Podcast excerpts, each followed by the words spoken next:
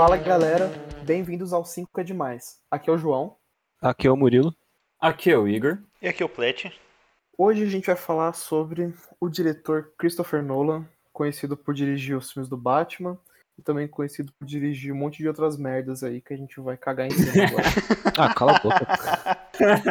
Ó, eu já vou lançar. Eu não real desgosto de nenhum filme do Nolan. Basicamente que nem foi com o Tarantino.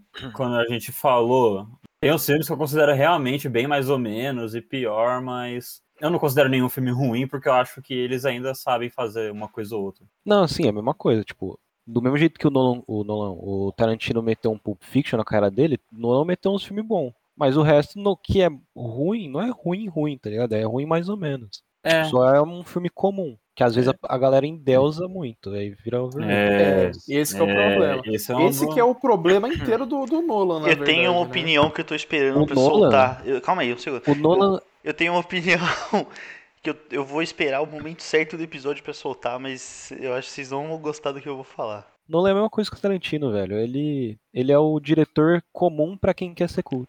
Caralho, o Murilo é. acabou de soltar minha opinião, é isso? Pô, mas eu falei isso sobre é o uma- Tarantino, cara, e o Nolan é igual. O cara Não, quer mano, ser cult e não é, ele vai fazer o quê? Vai falar, nossa, Inception, Interstellar, melhor filme que eu já vi na minha vida. Não, o Nossa, problema é eu quero, isso, cara. eu quero morrer com essa take aí que a galera tem do Interstellar, que é o maior Mano, filme É, quando chegar a gente fala, mas não tem O, o não. Nolan, ele é o diretor, tipo, o Tarantino é pra quem quer pagar de cult. É. O... O Nolan, O Nolan é é pra pra quem, quem quer quer- pagar de inteligente. Então, o Nolan é pra quem quer pagar de culto. Culto. Não, mas é. A galera fala assim, não, é Nolan, o cara é inteligente. Ah. Então, porra, cara, tem um vídeo dele no YouTube que eu tenho vontade de fazer cocô quando eu ver esse vídeo. Que é um vídeo. é- ele explicando o memento numa lousa. E aí, você vê os comentários do, do vídeo do cara no YouTube, mano, eu tenho vontade de sair socando todo mundo, velho. É muito nojento. Nossa, que diretor intelectual. Só um diretor britânico poderia fazer isso. Um diretor americano jamais chegaria a esse nível de intelectual pra fazer um filme com, com essas camadas, como um diretor super. Nossa, é muito nojento, mano. Muito no... então, eu, eu não gosto do Nolan e eu gosto menos ainda das pessoas que endeusam ele. Eu acho que é por isso que faz eu gostar menos ainda dele. Ele é um cara realmente difícil, velho. O primeiro filme dele é o Following, né? De 98? Oito. Pode ser? É o melhor filme da carreira Como assim dele. pode ser? A gente vai decidir o ano que lançou, pô. É, De pode ser. 98. E, mano, o filme é meio estranho, mas é tipo, ele já tem a assinatura do, do Nolan de, da câmera meio esquisita, os movimentos meio estranhos na, da câmera e a história meio não linear, né? Mas Uhum. é. Mas é uma historinha legal, assim, é um, um filme bem curtinho e tudo, bem rapidinho. É bem de boa o filme. O filme só é meio confuso. É, mas isso aí também, né? O filme é meio confuso por causa dos personagens. Eu não lembro se ele tem um amigo no filme que eu achei os dois parecidos, enfim, sei lá. Talvez seja da minha cabeça. Mas é. um Não, eles são parecidos mesmo. É, né? Uhum. Mas é legalzinho o filme. É, então, eu acho ele um filme legalzinho também. Tipo, ele tem uma hora de filme, acho que uma hora e oito, né? Aham. E é bem rápido, é uma história simples. É simples assim, né? Sempre dá aquelas coisinhas meio nolo, né? Tipo, De querer isso aqui. complicar o bagulho. Sim, mas no geral é uma história simples e é legal. Foi divertidinho assistir. Não é nada demais o filme, mas até aí acho que ninguém acha esse filme alguma coisa demais. Mas ele também não é nem de perto ruim, ele é legal. Top. Não, o filme tem um orçamento de 6 mil dólares só. Caralho, é, realmente. É, ó, tipo, É, então. é que, assim, é um filme curto, de uma hora e dez, gravado Uhum. numa câmera 16mm, preto e branco, pá. Assim, 6 mil dólares é barato pra caralho. E não só isso, mas. Porra, esse filme abriu todas as portas pro Nolo, né? Porque a partir do próximo dele, eu acho que ele já começa a ser, como posso dizer, ambicioso nos filmes dele, né? Uhum. E então, tipo, ele pegou realmente um filme que fez super barato e tal, e, e depois seguiu pra fazer os bagulho que ele queria fazer. Mas eu acho que esse, esse filme já tem muita característica do Nolan. Porque tem a estrutura não linear do filme, que ele Uhum. vai usar depois em mais uns três filmes, eu acho. Uhum. E já tem uma característica meio noir também, que ele vai usar depois bastante. Pode crer. Não, é peraí, de noir? Noir. Sim, pô. Mas por que que você acha que é um filme noir? Mano, a iluminação, preto e branco, o suspense, o drama do, do filme mesmo. suspense nem drama, não, mano. Não- Ele, é, ele é mais um drama, assim, mas não tem suspense, não. É uma história meio, sei lá. Mano, sabe um filme do Mais Nolan que eu acho drama. muito no ar? Ah. Dunkirk. Não, esse filme não é. Não, isso tudo não é, cara. Como não? Foi, não foi é, uma piada. É, tá, tá, tá indo pro, pro caminho muito estranho, cara, esse podcast. Não, o Nolan não é Nolan. O... Não, mas eu não falei que o filme é no ar, eu falei que ele tem características no ar. Ah, não sei. O, o filme mais no ar dele provavelmente vai ser o, o Memento mesmo. Mas a gente fala quando chegar. É, então, o acho que já próximo, tá na pra verdade. falar, né, Já desse tá? filme, né? Eu vou É. defender Memento aqui pra caralho. Então Memento vai, é a maior. Mano, Memento é a maior obra-prima do Nolan. Sem dúvidas. Tipo, Por quê? a estrutura do filme já é muito foda, porque ele é um filme que foi. Ele conta a história de trás pra frente. Mano, não é um bagulho que eu já tinha visto antes. Talvez tenha tido em algum lugar, mas eu achei inovador. Ele é o Uhum. filme mais no ar dele. Eu acho a pica também, porque. Não tem todo filme no ar. Mas, tipo, combinou com o estilo de filme, tá ligado? Porque é uma investigação, mano. O cara é um detetive. Tudo bem que é um detetive do seguro, mas foda-se, é um detetive. Mano, o cara é um detetive e ele precisa investigar o bagulho sem ter memória, tá ligado? Aí o cara, pra fazer isso, ele vai tirar foto, vai escrever os bagulho em papel, tatuar o corpo dele. E, mano, é muito pica a gente acompanhando o filme de trás pra frente, mas ao mesmo tempo também tem aquela parte, tem até uma iluminação mais clássica do Noir, preto e branco, que ele tá falando no telefone. No final a gente descobre que ele tá falando com o Ted, né? Que é o amigo dele. Sim. E tem o plot twist no final que a gente descobre que, na verdade. Spoiler, Não! Não! Não! Ah, não? não! Não! Pô, tipo, não Pode tem como falar que esse daí não é um plot twist foda, tá ligado? Não, é E realmente que, um- na verdade, é, mano, é muito foda, porque assim, ele é um plot twist que na verdade acontece no começo da história, mas porque era contado de trás frente, ela ficou pro final. Sim. E depois que eu assisti o Memento, eu, eu fiz questão de passar as cenas do final pra frente, tá ligado? Ou Aham. do final pro começo do filme, tipo, pra ver na ordem que aconteceu cronologicamente. Uhum. E, mano, a- a história continua pica, mas realmente não ia ter a mesma genialidade se que fosse se do jeito que foi contada a história mesmo. Mas, mano, também tem uma parada no filme que, tipo, é muito foda como o, a, a verdade é tratada no filme, tá ligado? Porque no começo, o cara fala, mano, não preciso da minha memória porque as, as minhas provas são essas, tá ligado? Sim. O detetive lida com provas. Uhum. Só que aí, por causa do plot twist, a gente descobre que o cara tava errado o tempo todo, pô. É verdade. Ah, e sem falar que tem aquela história que ele conta do. Acho que é Sammy Jenkins, nome Hum. do, da história que ele conta. E que na verdade a gente descobre no final que. né? É, pode crer. É. Esse filme aí, ele tem isso mesmo, de, de ser de trás pra frente, tudo, né? Esse que é o grande negócio desse filme. Eu acho realmente uma coisa interessante, né? Eu acho legal, assim, tudo. Mas só que eu acho que. Eu acho o filme chato. Não me prende, assim, o filme. Eu não acho. O filme me é, prendeu pra caralho. Puta, eu acho extremamente cansativo. Eu não gosto dos personagens, eu não acho eles interessantes. Tipo, eu não, eu não fico. E esse, inclusive, que eu acho que é um problema do. Nolan filmes geral. do Nolan. É, os Eu personagens acho que as- deles são realmente muito às vezes o. né? Assim, não, são. Inclusive quando chegar no Dunkirk, eu também, apesar de achar um Dunkirk um dos melhores filmes dele, Hum. o personagem é bem antipático, mas ele tem um. Mano, ele tem uma técnica muito boa de direção que, embora não funcione para os personagens que ele escreve, funciona pro filme em si. Tipo, Uhum. compensa um pouco, tá ligado? Então, é que assim, eu. Isso é, é com Tarantino, eu. Tarantino tem personagens pica, mas. É. Então, mas esse que é um negócio que é pra mim, entendeu? Eu não eu realmente eu não consigo me envolver muito numa história se eu não compro o tipo de personagem ou se eu não entendo quem que eles são, se eu assim, se eu não gosto minimamente deles, gostar não no sentido de tipo achar eles legais, mas tipo, se eu não acho nem interessante, eu já tipo perco um pouco o interesse do- pelo filme, sabe? Eu vou continuar assistindo e tudo, mas se o personagem não me diz, os personagens, né, não me dizem alguma coisa, eu realmente perco um pouco o interesse, né? Enfim, esse é mais um desses filmes do, do Nolan que pra mim tem esse problema. Eu acho os personagens todos muito chatos, eu acho a história boba. Eu acho que assim, com, esse- com essa ideia realmente boa que ele teve de fazer um filme de trás pra frente, eu acho que poderia ter sido uma coisa mais legal que falasse é, no nível do final do filme, entendeu? Porque o final do filme realmente é bom. Tem essa, esse plot twist, né? E o final dele realmente é interessante. Só que aí, eu acho que até o final do filme não acontece muita coisa, assim, que me chama atenção, entendeu? Hum. Eu acho que esse Mano, filme tem duas coisas legais, que é Eu o fiquei jeito realmente. de contar a história e o final, entendeu? É, mas eu isso. fiquei realmente preso durante o filme, nessa meiuca dele, pra saber Hum. o que, como, como tudo chegou lá, tá ligado? Porque a gente começa a saber no final.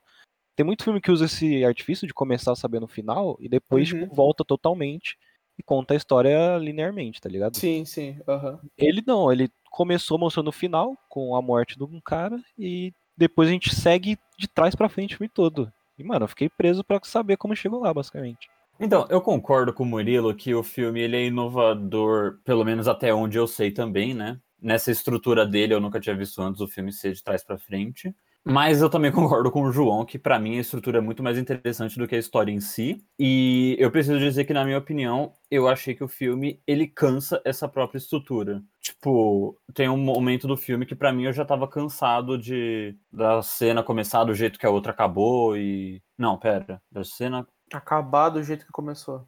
isso. É, do jeito que começou a outra e tal, e isso o filme inteiro, e pra mim foi pesando. Pra... Eu acho que é um filme que não é tão legal de assistir assim. Apesar de sim, eu concordo que tanto a estrutura é boa quanto o final e o plot twist é bom.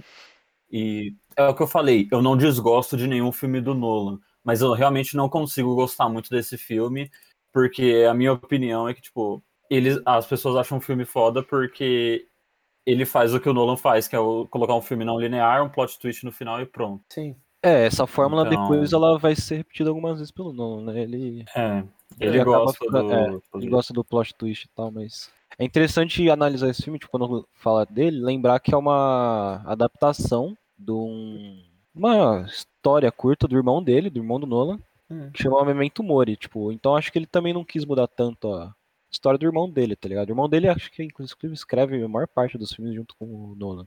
É, pode crer. Tem uns Os Batman. irmãos né? dele Manter também é dinheiro na Nolan, né? família, né, porra? É, É, o, Inclusive, os três duas- Batman é escrito pelo irmão e por um outro cara, que é o David S. Goyer. é, e teve eu duas indicações ao Oscar pra Memento. Acho que foi onde começou as indicações do, do, Do Nolan, que depois só vai repetir em Inception, talvez não tão merecido, mas e Dunkirk. Louco, caralho.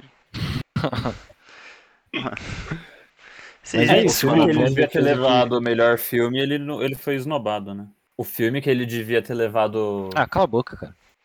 Agora eu entendi o que você falou, cala a boca. Vocês vão me desculpar, o- mas o melhor filme do Nolan é Memento? Inception. Eu tô aqui só pra defender Não, Inception. mano. E o Memento só foi feito com 9 milhões de dólares, cara. Só? Só. Nossa, se eu tenho 9 milhões de dólares, eu mudo a vida de muita gente pra melhor, mano. Não faça É, muita não. claro, gente, eu claro. mudo muito a minha vida. Mas aí você tem que lembrar que é um investimento, pô, porque ele fez 40 milhões depois de bilheteria. É, pegou dinheiro só pra ele. Sacanagem. Não, mas eu entendo isso que você tá falando. Realmente é um. O, o filme. O, o filme você vê. Você, ele, se você assiste o filme, você fala, mano, esse filme custou uma grana, ele não custou só 9 milhões, você sabendo disso, né? É o preto cara então branco. usou bem o, Sim, o sim, o, filme. o É não, preto e branco, é preto e branco. filmes. não, não é Não, preto não, e branco. Memento Memento não é preto e branco, não. Tem uma parte que é, É. mas o filme inteiro não é, não. Ah, sei lá, é Tipo, que eu não assisti. 30% do filme é preto e branco, né? É, acho que por aí. É que não é seguido, né, a parte preto e branco. É, é- ele vai cortando, né? Mas é pico o filme, pô. Eu realmente defendo esse filme facilmente. Ah, não e vale gosto dizer- do Nolan, mas eu defendo esse filme. E, vai- e vale dizer que essa parte em preto e branco do filme, ela passa em sequência é, cronológica, né? Sim, sim. A e o parte resto preto e do branco. filme, ele é de trás pra frente. Exato.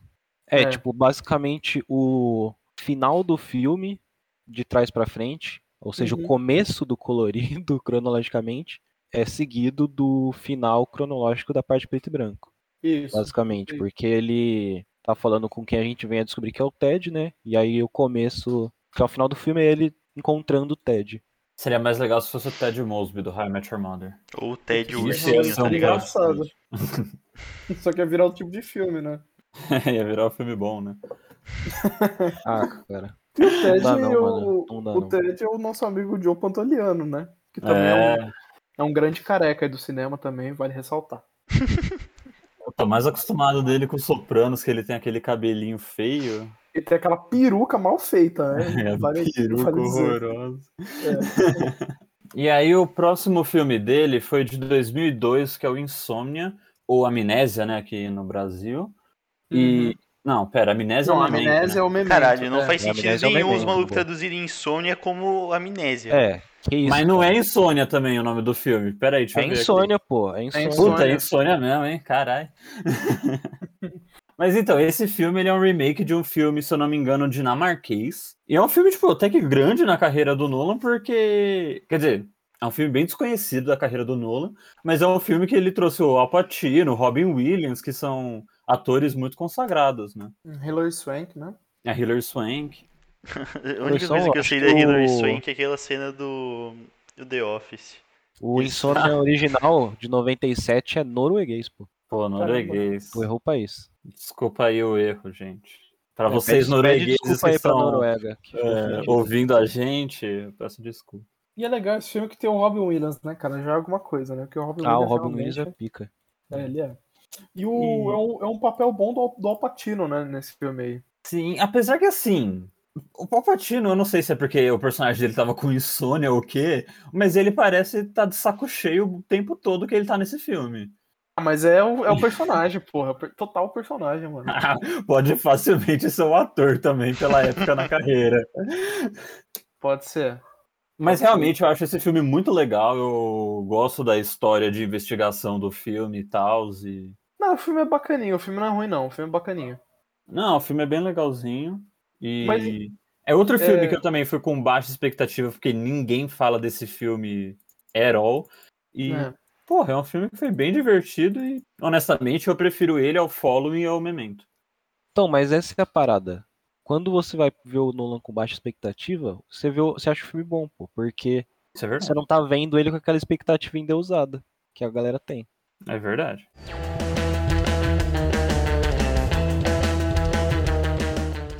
Tá, o próximo filme dele é o Batman Begins. Aí vocês podem começar a chupar o pau desse filme.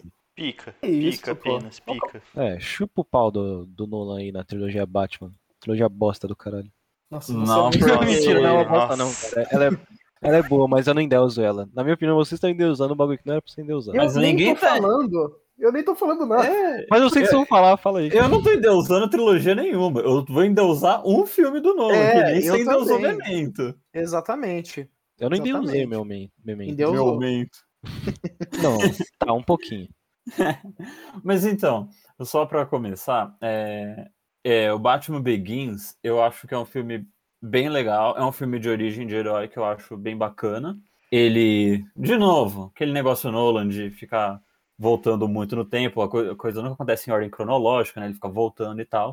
Mas eu acho que o filme é legal e eu acho que esse da trilogia do Nolan, eu digo isso como fã do Batman e das HQs do Batman, esse é o filme que de longe mais pega coisa do, do universo do Batman, tá ligado? Uhum. Porque uma coisa que eu reparo muito vendo os filmes é que o Batman Begins, Gotham, realmente parece Gotham, aquele estilo gótico e tal, tipo, no que a cidade foi inspirado. E quando você assiste o Cavaleiro das Trevas, por exemplo, é visível que é só Nova York aquilo, tá ligado? Uhum, uhum. Você É. perde toda a arquitetura mais.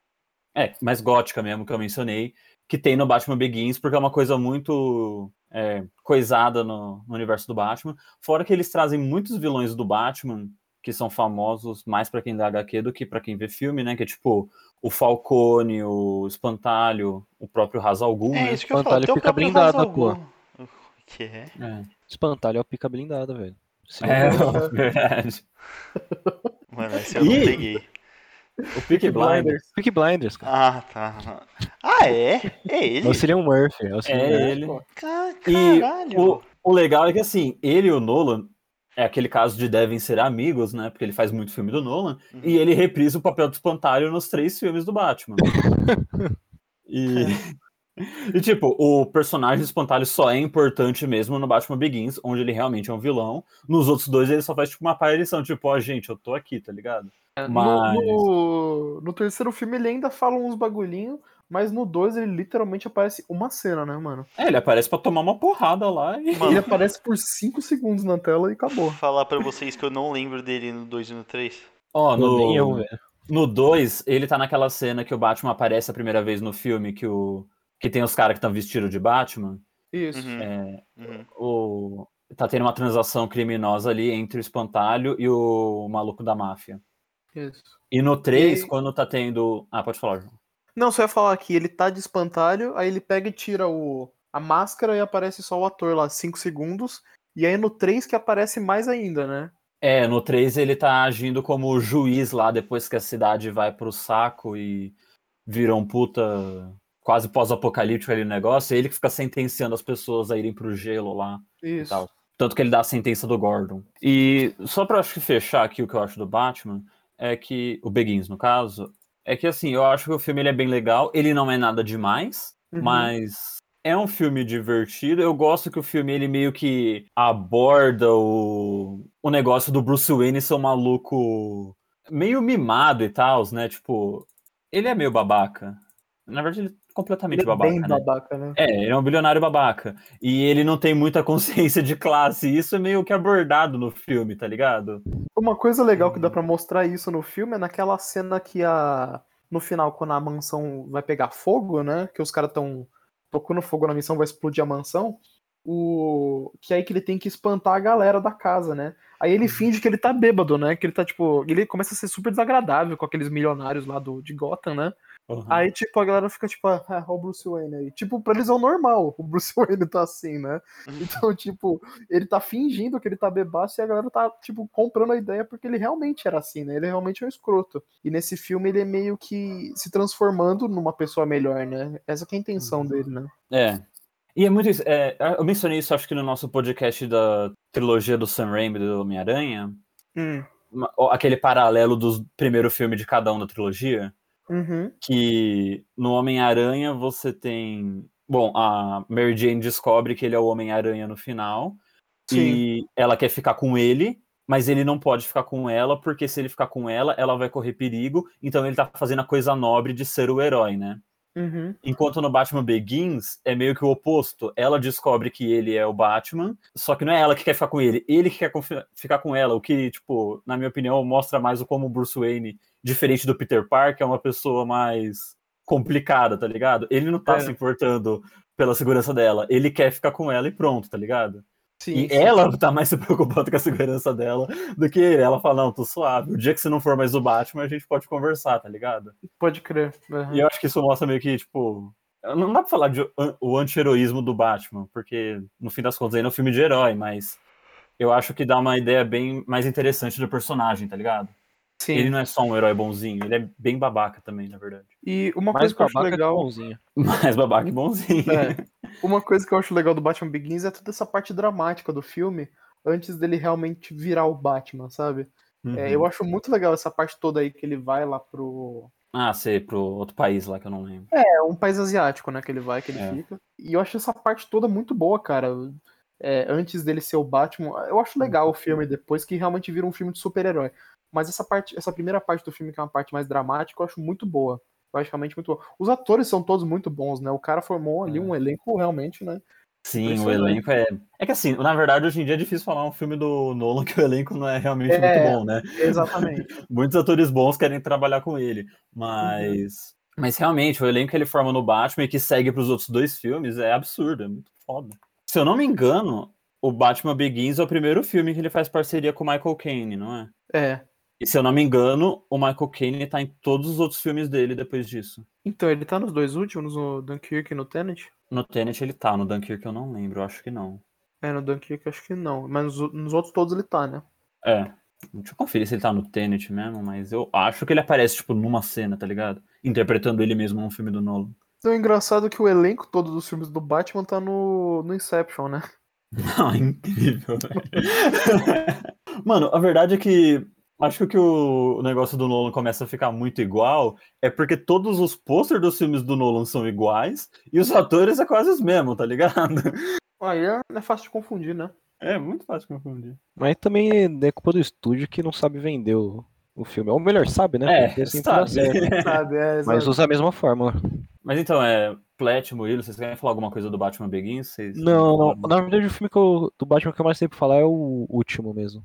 Boa. Uhum. Não, eu gosto do filme. É isso. Mas, é, no geral, o meu problema com o Batman não, não é técnico. O Nolan tem muita técnica, é bom. Tipo, é uma boa adaptação dos quadrinhos e, pô, não tem muito o que falar. Mas é que o último pega num Coração. problema ideológico ali. Hum, beleza, beleza. Isso é legal falar. Fala que o último é meio ruim também, né? Tem isso. Também. O- É, pra mim é o pior, mas. hum, É aquilo, é o ruim do Nolan, não é ruim, ruim. É, Mas vamos pro segundo, então, que é. Vocês vão falar que é a obra-prima do Nolan. Pô, Tá, mas certeza.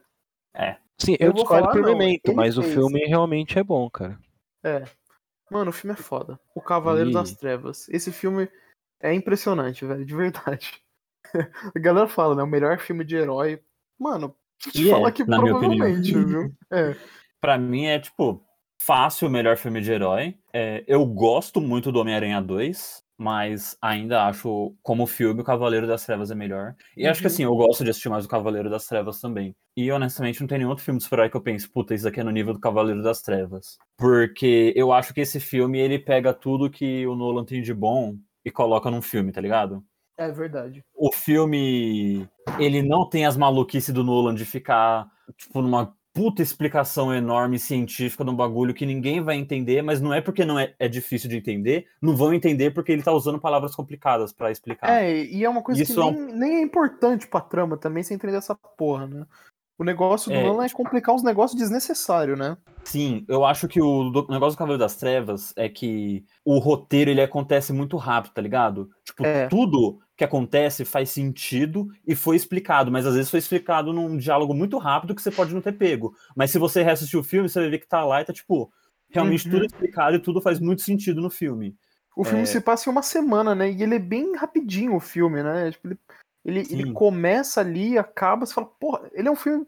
Eu, é que eu- eu não gosto de usar essa palavra, mas, cara, é difícil pensar nesse filme assim e não achar ele um filme perfeito quando você assiste, né? Uhum. Não, eu concordo. Tipo, mano, o filme tem duas horas e meia, que, ou seja, não é um filme curto por jeito nenhum. Mas Uhum. ele é muito bom de assistir do começo ao fim, de qualquer jeito, tá ligado? E eu acho que o Nolan, ele tá aqui no seu melhor con- dirigindo ação. O Nolan, ele gosta de colocar ação nos filmes dele, né? Sim. Bom, ele fez, ele fez uma trilogia do Batman, né? Mas não só isso, ele fez o Inception, fez o Tenet. E Fiz Pra mim, pô, é um filme de guerra. É, fez Dunkirk também. E pra mim, esse é esse filme tem a melhor cena de ação que ele já dirigiu, que é aquela perseguição lá no do caminhão e que o Porra, Harvey bem tá lembrado, preso. hein, mano? Mano, esse bagulho é muito foda e esse filme ele usa plot twist de um jeito diferente que o Nolan normalmente usa. Não tem plot twist no fim do filme, mas tem toda a questão da Rachel morrer. Tipo, Uhum. o par romântico dele morrer é uma coisa que eu não esperava nem um pouco. Eu assisti esse filme no cinema quando lançou, né? E, tipo, até hoje é um bagulho que eu penso, caralho, eles realmente fizeram isso, tá ligado? Eles matam ela na metade do filme. Tudo bem, outros filmes já fizeram isso depois dele. Tem o Espetacular Homem-Aranha 2 lá que mata a mina no fim do filme também. Uhum. Mas, mas aquele filme não é bom também, né? Então foda-se, não sei nem porque eu citei. mas é isso. Ah, pode falar. esse filme, ele todas as cenas são boas, cara. Ele, ele não tem uma hora que você fala, puta, que que, que tá acontecendo? Que Coisa chata, tudo não sei o quê. Meu, ele é um filme inteiro que, assim, ele é, é o negócio do roteiro, né? Ele vai Uhum. indo, indo, indo, aí ele vai criando a. É, é que, assim, o roteiro, como é um filme de super-herói, filme de ação, ele parece que ele cria é, artifícios pra ter a cena de ação fazendo mais sentido, né? Então, tipo, toda essa parte que conta o antes da cena de ação é muito legal. E chega, chega na cena de ação você acha muito legal também. E o filme é inteiro assim, velho. Ele é inteiro assim, ele é cheio de suspense, cheio de, de ação o tempo todo. E os atores são todos muito bons de novo, né? E tem o, o Coringa, né? O Heath Ledger, né? Que, porra, puta que pariu, Sim. né? Galera, nos últimos Papel da vida 10 dele, anos. pô. É, nos 10 anos a galera já chupou bastante a rola dele por causa desse filme aí.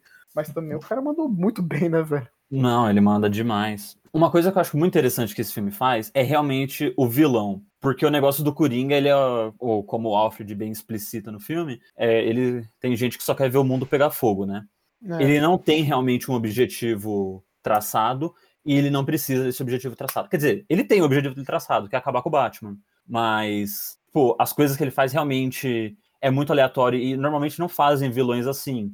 O único filme que eu consigo lembrar que os vilões são mal por ser mal e, e não tem um grande plot maior é tipo violência gratuita, mas Pô, mas Pô, é aí só- tá no nome, né, cara? É, Não. e aí tá no nome do filme. E o Cavaleiro das Trevas, eu acho que tem muito isso, só que ao mesmo tempo o filme meio que te engana, né? Porque o Coringa fala que ele não tem plano e tal, mas ele tem plano pra caralho. Tanto que o final do filme é a prova que o plano dele funciona, porque de qualquer jeito ele saiu ganhando ali naquela coisa. É. Porque o objetivo dele era matar o Batman ou acabar com os três lá, né? Que era o Batman, o Gordon e o Harvey que estavam defendendo a cidade. Pode E crer. aí, e aí, no final do filme, é duas ou uma. O Harvey, ele ficou maluco e saiu matando todo mundo, ou seja, ou o Harvey é acusado dos crimes dele e todo mundo descobre que a o cara que dava esperança pra todo mundo era mais um cuzão, Uhum. ou eles colocam a culpa no Batman e o Bruce Wayne deixa de ser o Batman. Que no Sim. caso foi o que aconteceu, mas aí no caso o Batman deixou de existir também. Então, tipo, de qualquer jeito o Coringa ganhou ali, porque ele, Ele fez. ganhou o- total, porque o, o Harvey morreu, o Batman deixou de ser Batman por oito anos, né? E o Exato. Gordon ficou um cara fudido, né? Ele ficou sozinho pra cuidar do negócio. Ah, E detalhe, que o Gordon nunca eh, ia conseguir mudar alguma coisa sozinho, porque ele só é da polícia e a polícia é corrupta na cidade, tá ligado? É. Então, tipo, já é um plot bem estabelecido que sozinho o Gordon nunca ia fazer nada mesmo. Então, realmente, o Coringa acaba com os outros dois e deixa o único que realmente não pode fazer nenhuma diferença ali. Cara, eu acho tudo muito foda a ideia do filme. Eu acho que ele funciona pra caralho. Todas as cenas de ação são muito da hora. A cena inicial lá do assalto ao banco é foda. E é isso, eu acho que eu já falei. Esse é o tipo de Tá. filme que não tem como não gostar, né? É, só um você adendo fala isso, mas o rápido Murilo do- não gosta. Não, eu gosto. Ah, Eu só prefiro Memento. Eu não acho uma, eu não acho a obra-prima do Nolan o, o Dark Knight. Uhum. Mas enfim, o violência gratuita, ele, apesar de ser gratuito, a violência tipo tem um sentido ali dentro do filme que é basicamente uma crítica ao gênero slasher, né? Acho que é uma crítica à violência no geral, né? É, Tipo, você é termina o violência filme na pensando- mídia em geral. Sim. É, tipo, você termina o filme pensando, estou me sentindo mal de assistir filmes de ação e gostar. Mas, enfim, na minha opinião, não tem como falar que o Dark Knight é o melhor filme de herói por causa de outros dois filmes: Quais? Homem-Aranha no Aranha Verso e Os Incríveis. Nossa, para. Ah, Cavaleiro das tem Trevas dois- é melhor do que os dois filmes. Você tem dois bons pontos, só que eu ainda prefiro o Cavaleiro das Trevas também. Eu prefiro É. essas duas animações. Eu adoro E o essas animações, mas... E o único filme de herói que chega perto do Dark Knight é o Logan. Nossa, nem fudendo. Sim. Não chega nem Ah, é Chega, muito não, bom. O Logan é muito bom, mas não chega perto Não, o Logan é muito né? legal, mas não chega... Mas a, a questão que eu queria colocar aqui nesse filme é que que vocês preferem, o Coringa do Heath Ledger ou o Coringa do Joaquin Phoenix? Heath Ah, eles são, eles são diferentes. Ah, Tipo, mas sei lá, não parece nem eles são mesmo diferentes. Não, não parece nem o mesmo personagem, tá ligado? É, é muito complicado por causa que eles. Parece que eles têm origens diferentes, né? Tipo, a gente O não conhece a é origem. É, a gente não conhece, conhece a origem do, do Heath Ledger, né? Mas eles são Coringas com. Provavelmente têm origens diferentes, né? Mas acho que eu preferia o do Heath Ledger mesmo, né? Ó, como. Caralho. Mas o que que tem no do Heath Ledger que vocês falam, não, esse aqui é melhor? Não, então, deixa, eu- deixa eu terminar. Atuação, Na, na atuação, eu acho o Joaquin Phoenix melhor. No personagem, eu acho o Coringa do Heath Ledger melhor. do jeito que ele serve a história, É, é. exatamente. Exatamente. Eu não sou maior fã de Coringa. Eu acho, honestamente, um filme quase que desnecessário de existir. E no caso do Cavaleiro das Trevas, o Coringa tá muito bem é, colocado na história. E eu acho que isso deixa ele um personagem muito mais interessante no filme do que o personagem do Coringa no filme do Coringa. Eu gosto do, do Joaquin Phoenix, a atuação dele é foda mesmo. Mas realmente eu acho que o do Heath Ledger é muito mais interessante. Nolan ou Todd Phillips? Porra, aí eu, aí, aí, eu viro fã, aí eu viro fã do Nolan, né, mano? Aí é Pô, complicado. é, também. não tem como, né? É, Nolan, não tem como. fácil. Mano, Todd Phillips é o maior surto desse planeta Terra, porque o maluco Que é isso, ruim. pô? Eu começo falando ou vocês querem defender o último Não, Batman? não, pode picar o pau aí. Eu É, a gosto. gente não vai eu defender, gosto. tá ligado? Eu gosto do Não, tá- não, Dark Knight tá. Rises. Eu, Eu só bom. vou te explicar então o meu problema ideológico com o último Batman. É assim, só pra dar o contexto do filme, eles passam acho que oito anos, né, depois do, do Batman do Coringa, é isso? Uhum. Isso. Aham. Aí o Batman já não é mais o Batman, o Gordon tá lá tentando controlar a cidade. Rolou aquela parada do, do dente lá, né? É. Que acobertaram os crimes dele e, e pá. Isso. Pode crer. O Bane, que é o vilão principal do filme, né? Ele, vol- ele virou líder Liga daquele grupo da Liga das Sombras, do grupo de vilões. E aí ele descobre essa mentira do que acobertou a parada aí e o Batman volta pra tentar fuder com o Bane. Isso. Mas, mano, basicamente assim, o Bane, enfim, consegue até prender o Batman num um tempo lá, e enquanto ele- o, o Batman tá preso, ele torna a Gotham City basicamente uma esta- cidade-estado isolada ali. É. Uhum. E na, esse filme ele é de 2012. Então ele foi Sim. feito logo depois ou durante o movimento do Occupy Wall Street, que acho que foi em 2011. Uhum. E eu vejo muita relação dessa cidade-estado criada pelo Bane com o movimento do Occupy Wall Street, tá ligado? Uhum. E aí o filme ele serve basicamente pra colocar no Occupy Wall Street uma característica que não teve, tá ligado? De violência que não teve no, no protesto e meio que criticar mesmo, tipo, falar não, não vai dar certo aqui, Batman é pique, ele vai defender a burguesia. Entendi. O, Porque- Você pode explicar qual que é o movimento Occupy é, Wall Street aí. Pra... Tá, é, foi um movimento, obviamente, em Wall Street, como Pra o nome o diz, Street. é, que ocupou, a da Wall Street para lutar contra a desigualdade econômica, social e uma Uhum. corrupção que estava tendo no setor financeiro das Uhum. empresas dos Estados Unidos.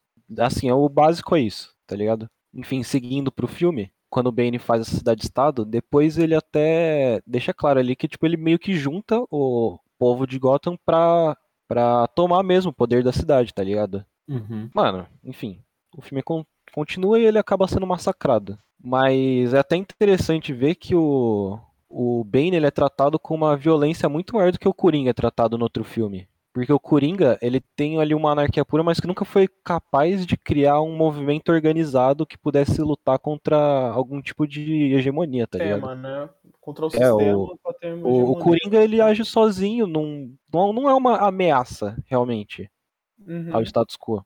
É, Ele mas foi, pode- né? Não, assim, ele tá, ele tirou o Batman de seu Batman, tá? Ele fez um plano dele ali, mas não não mudou o sistema, tá ligado? Hum, O sistema foi o mesmo depois e antes do Coringa. Sim, Uhum. certo. Enquanto o Bane ele era uma ameaça muito mais clara e realmente perigosa. E aí esse é o meu problema ideológico mesmo. Pra mim o, o esse último Batman é a maior defesa do neoliberalismo que o Nolan já fez na carreira dele, Mais do que o O- Dunkirk? mais do que o Dunkirk. Primeiro que eu acho que isso daí foi realmente muito proposital, o que você falou. É. Porque eu acho que isso é uma coisa que é recorrente nos filmes. Por exemplo, o de 2008, o Cavaleiro das Trevas, também mexe com coisas que estavam rolando na época, que era espionagem do governo na privacidade das pessoas, Uhum, que é com o Batman querer conseguir olhar o celular de todo mundo, né? uhum. Tanto que o personagem do Morgan Freeman até fala que se ele for realmente fazer isso, ele se demite, porque uma puta questão moral nisso daí. Pode crer. E eu acho que isso é bem trabalhado no Cavaleiro das Trevas, tá ligado? Tipo, mas realmente eu acho que isso no, no, no Cavaleiro das Trevas ressurge pode realmente ser interpretado como isso daí que o Murilo falou. Mano, é tipo E- isso mesmo. Mano, pra é mim tipo é uma isso mesmo. tentativa de Hollywood manchar o Occupy Wall Street. É, é, é como Pra se falar, tipo, ah, se a gente deixar esse protesto continuar rolando, a gente vai virar um. Tipo, a gente tá criando terroristas totalitários, tá ligado? É, é tipo isso. É assim, é tipo acontece isso. coisas assim por vários filmes de Hollywood, Hollywood inteira, pô. Com a maior parte dos filmes de guerra que eu já vi, tem no mínimo uma lógica imperialista por trás e pá. E uma parte mais interessante também do filme é que, mano, no final, o Batman meio que, sei lá, ele tipo morre e volta, né? É, Não é uma parada assim? tem. Tem isso aí. Porra, os caras meteu ali quase que o Jesus no Batman, cara. É Tentaram fazer o cara ser o Jesus ali. Ele morreu e depois voltou, pô. É tipo uma crucificação do Batman ali. Embora seja meio bizarra, porque como ele volta definitivamente no final, e Jesus não, ele realmente sacrifica pelo povo. Não que eu seja cristão, mas é a história da Bíblia, né? Então, você é cristão. Ah, Quer dizer, na história cara. da Bíblia ele realmente volta, né? Não, ele volta depois de três dias que ele morre, mas assim, ele. ele... Ele vaza. Ele é, ele volta vaza, e fala. tá ligado? É, ele vaza. E vai pro céu. Aí é isso. Meteram, tentaram fazer o Batman virar Cristo, pô. Mas O- como filme mesmo, fora essa parte ideológica que Ah, o não, Murilo bem Na mencionou. parte técnica, o filme é pica. É, a cena de ação, novamente, aquela que o Batman volta, é muito legal nessa Puta, é parte, muito né? foda. É, Eu posso comentar a minha opinião sobre o filme? Deve. Rapidão? Não Eu pode não, acho- mano. Vamos pro próximo. Puta, eu sabia. Grande truque. É, você é neoliberal aí que nem o. no- Mas aí o. é, assim, eu acho que esse filme, ele é muito da hora. Esse filme tem toda a questão lá do avião, né, no começo do filme, que, que assim, o Nolan sempre gosta de usar os efeitos práticos dele, né, tipo, no Cavaleiro das Trevas ele realmente gira o caminhão lá de ponta cabeça, é muito doido. Ele realmente destruiu uma cidade pra fazer o filme, né? Impressionante. É, tipo, não, tipo, ele. Os efeitos práticos aí também no, no- na cena do avião inicial. Apesar que, apesar de tudo, eu não acho aquela cena nem de perto tão legal quanto a cena inicial do Cavaleiro das Trevas. Mas assim, eu acho que o filme é muito legal, o começo dele. Toda a história do Batman não tá mais lá. Tipo, é, o, o Gordon se sentindo mal com a mentira lá que eles criaram. Uhum. E até a cena que você falou que o Batman volta e é foda pra caralho a ação da cena, eu acho muito da hora. E, mas pra mim o filme ele se perde de vez depois que o Batman é preso e a cidade vai pra puta que pariu. É, né? Eu acho que o filme fica totalmente sem graça. E, e o filme tem tipo 2 horas e 40. É, ele Eu é acho que- muito longo esse filme, né? Ele é muito longo, e não só ele perde muita parte da graça dele de ser um filme do Batman depois disso daí, como ele ainda se estica pra caralho, e o filme é longo pra porra. É, é um filme E- muito esticado com pouca história, né? É, eu preferia muito que eles tivessem mantido uma história menos menos megalomaníaca, né? Tipo, É uma história menor, de- né? É, uma história menor. Que nem foi o Cavaleiro das Trevas, com o Bane Uhum. como vilão, eu acho que podia ter fun- poderia ter funcionado muito melhor do que esse negócio que ele fez aí, que aí o. O filme tem muita coisa, é muita ponta, tem todos os personagens que normalmente já tem no filme, eles adicionaram o Joseph Gordon-Levitt também, lá, o Robin, né? Uhum, E- De graça. De graça, ele não precisava, mas também eu não acho que ele faz mal pro filme. Não, mas... fazer mal não faz, mas porra, né? Não, mas eu acho que o filme ele podia ter sido mais contido, tá ligado? Acho que ele se perde muito ali pro final do filme. E a batalha final do filme eu não acho tão legal. E. Puta, é isso, cara. E aí depois esse negócio aí, como ele falou, o Batman morre, depois ele volta e.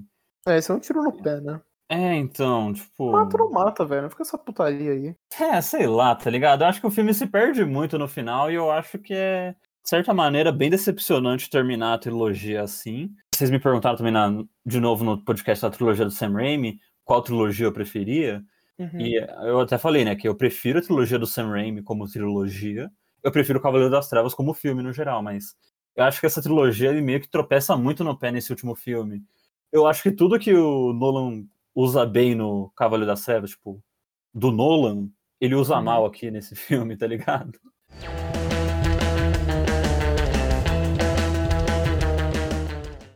Calmou, calmou que a gente não falou de, de É. Prestige. Ó, vamos, vamos então só voltar Vamos pro lá. The Prestige, que é o grande Prestige. truque. Puta Mano, eu filme. nunca vi esse filme, mas filme, eu sempre ouço falar bem, acho que meu irmão gosta muito. Esse Só filme sei que é de mágicos rivais que fica tentando iludir um outro, é isso? Os caras tá competindo pra ver quem tem a melhor mágica? É, é isso mesmo. É. Não, não é mais ou menos isso, não. É exatamente isso. É a famosa história dos, dos homens querendo medir quem tem um pau É o maior. Batman E é o esse Wolverine filme. descobrindo quem tem o melhor poder. tipo, é, esse é o filme. É isso aí. Mas é, realmente, eu concordo com o esse filme é muito legal. É que assim, faz muito tempo que eu assisti esse filme, então eu não realmente lembro pra estar comentando aqui e tal. Mas o Eu- filme é bem bacana. Eu assisti ano passado, pela última vez. Boa. É, o filme é, o filme é bom mesmo. O filme tem, o filme tem um plot twist, né, no final. Tem. É, E tem até o, tem até né? o. David Bowie, mano. Tem o David Bowie. Tem, o bem Bowie, tem Scarlett. Johansson, Michael Caine, Tem Andy Scarlett. Johansson? Tem. Caralho, aí eu já, já me pegou. É, e o filme tem aquele plot twist no final que, novamente, faz tempo que eu assisti. Mas quando eu assisti, eu gostei bastante. Sim, é bem legal. Agora a gente vai falar de Inception. É. Isso. Defenda Inception, Pet. Mano, Inception Vamos lá, é um filme Inception. Inception é um puta filme. É isso. Adoro a defesa do Plat. Tá, adoro é. os argumentos Qual, do qual é argumento, pô? Não, qual é o argumento Pra mim é um têm filme é ruim? comum. Por quê? Pra mim é um filme comum. Não é ruim. Não é ruim. Mas É, ele não é ruim, comum. eu não acho nem um pouco ruim, na verdade. Eu acho Porque bem é um legal. filme comum. O que vocês não gostam do filme? Mano, não tem nada que eu não gosto assim especificamente, tá ligado? Mas não tem nada que eu faça olhar e falar, caralho, que filme pica, esse é o melhor filme que eu já vi na minha vida. É da hora, as cenas de ação são boas, esse negócio de entrar dentro dos sonhos é da hora. Pode crer. Esse mesmo. negócio, tipo, ah, ele tá acordado, ele tá sonhando no final, é legal também. Nada demais. É legal, mas nada demais, entendeu? Eu curto pra caralho. eu- Assim, é que é que a gente tá falando desde o começo. O filme ruim do Nolan. Quer dizer, esse nem é ruim, mas assim, um filme mais ou menos do Nolan não é um filme mais ou menos no geral. É um filme ainda muito bom, melhor do que de muitos diretores ruins. Eu acho que esse é um dos melhores do Nolan até. Eu, Eu tô... Esse, Tipo, esse filme é bom.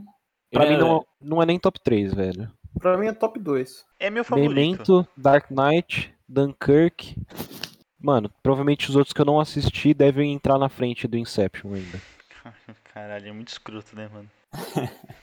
Não, tipo, eu acho Inception muito da hora. Isso não é uma crítica pro filme, é uma opinião pessoal, mas eu, eu queria que o filme viajasse mais no sonho. Eu acho que ele viaja muito pouco no sonho. Ainda mais com um filme que se trata todo de sonho e dentro de sonho, eu queria que acontecesse coisas muito mais absurdas. É, o Eu visual acho é que- tão legal, né? Que, tipo, poderia ter mais disso. É, tipo, eu acho que Cidade dos Sonhos lá do Lynch, pra mim, é, explora muito mais esse negócio de mundo dos sonhos, tá ligado? Mano, E- vocês sabem o que é muito pica em Inception?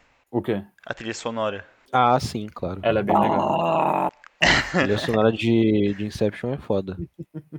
Não, é assim, Inception é um bom trabalho do Nolan, quase falei Fincher.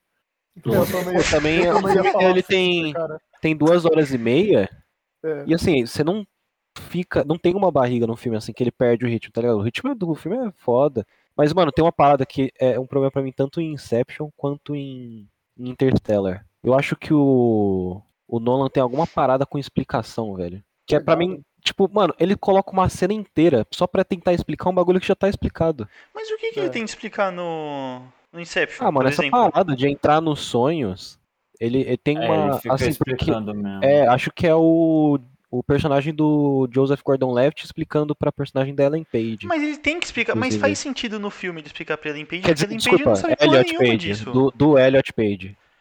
É. É, mas faz sentido, porque Não, puta, sim. eu não sei o nome do personagem lá, mas tipo, o Ah, Joseph Ariadne. Gordon-Levitt tem que explicar isso. Mano, é, É, assim, eu é acho um artifício de problema- roteiro. Todo, todo é um bagulho comum que vários roteiros usam, mas eu acho que eles ficam explicando tanto, velho. Às vezes é só melhor deixar acontecer. Eu acho ou legal quando achar o- uma explicação mais simples. Eu acho legal quando o Leonardo DiCaprio explica o conceito do filme, que ele explica usando é, a própria linguagem do filme, de, de maluquice de sonho dentro de sonho, Uhum. pra explicar o negócio. Isso eu acho legal.